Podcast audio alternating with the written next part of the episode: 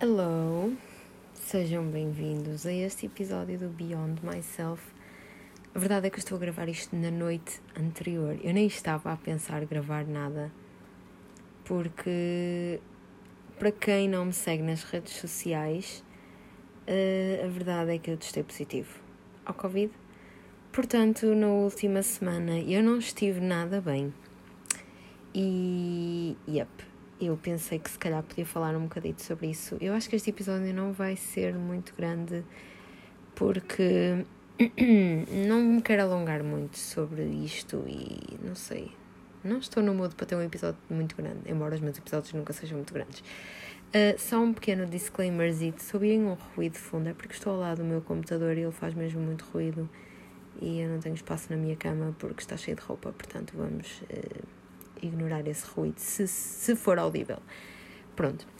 Uh, é verdade, eu testei positivo ao Covid, não faço ideia como raio é que apanhei, uh, porque eu não estive em contacto com quase ninguém. Uh, a minha mãe continua a teimar no fim de semana anterior a eu ter começado a ter sintomas, mas nem sequer faz sentido, porque eu passei o fim de semana anterior a ter começado. Eu comecei a ter sintomas numa segunda-feira, dia 31 de janeiro. E não faria sentido eu ter apanhado nesse fim de semana porque, porque normalmente tem sido tipo 5 dias para o vírus começar a manifestar no corpo. É assim uma cena. Uh, portanto, era um bocado impossível porque eu esse fim de semana, passei o fim de semana quase todo com uma amiga e ela testou sempre negativo. E graças a Deus que eu não lhe passei o vírus, graças a Deus. Ainda não devia estar com grande carga viral. Uh, no meio disto tudo, ainda bem que eu não lhe passei uh, de facto o Covid. Pronto, portanto, eu na semana anterior só tinha estado com dois amigos, portanto, não sei, às tantas foi na saída com eles, de alguma maneira, sem eu me ter apercebido, uh, apanhei Covid. e pronto, amigos, porque ninguém à minha volta testou positivo.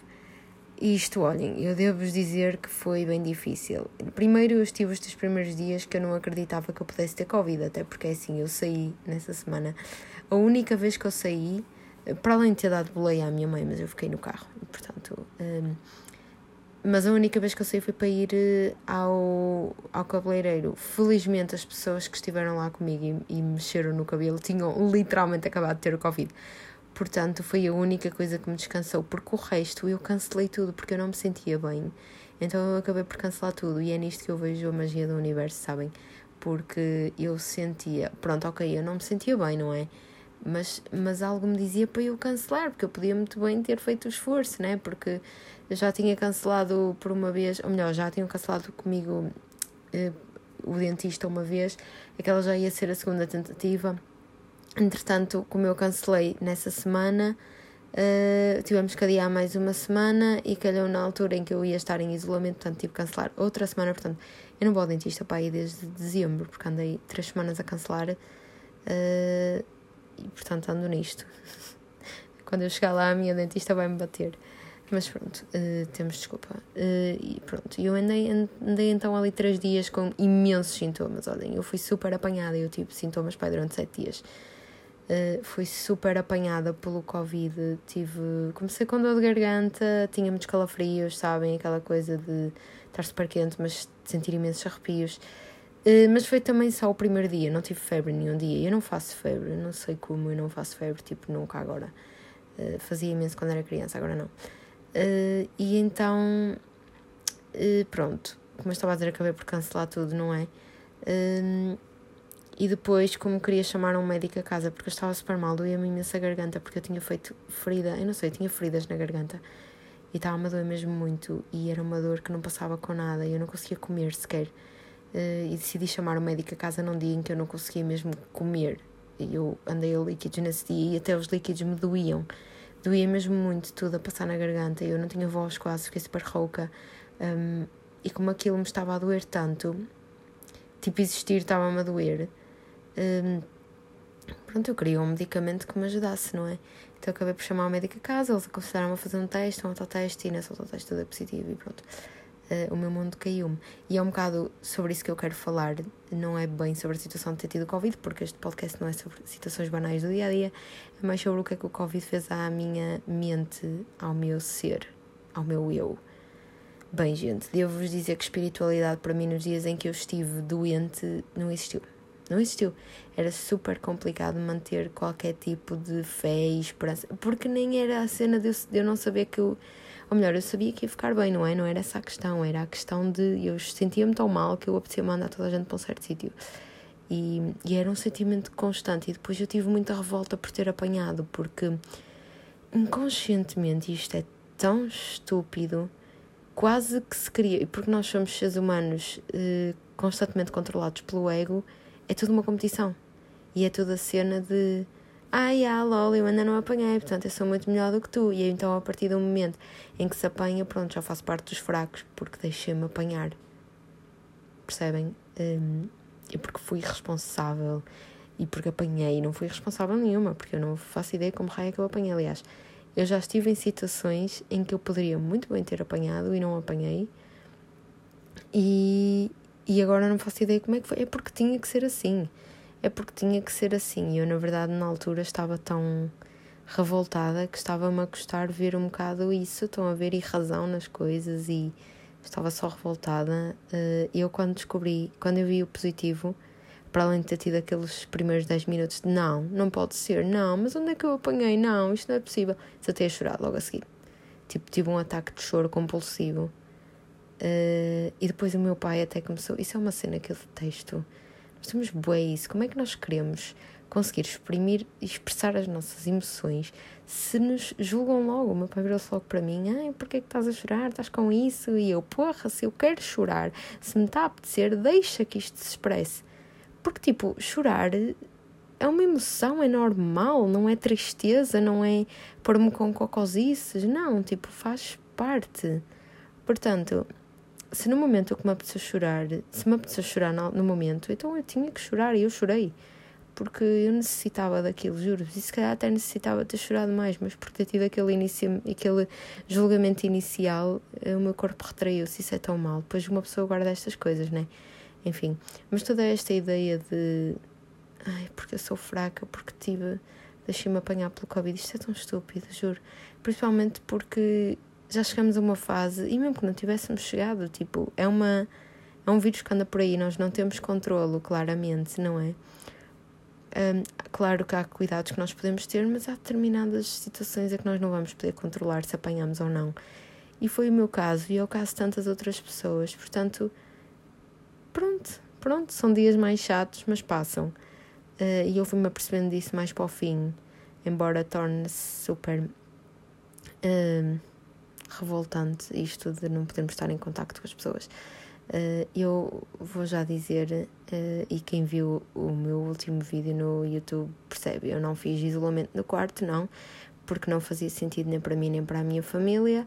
Claro que eu mantive distanciamento para eles, felizmente todos eles tinham a terceira dose, portanto não houve assim grande alarme e eles já tinham estado em muito contacto comigo nos dias em que eu não sabia que estava positiva, não é? Um, ehm, e felizmente ninguém apanhou, portanto, pessoas vacinem-se.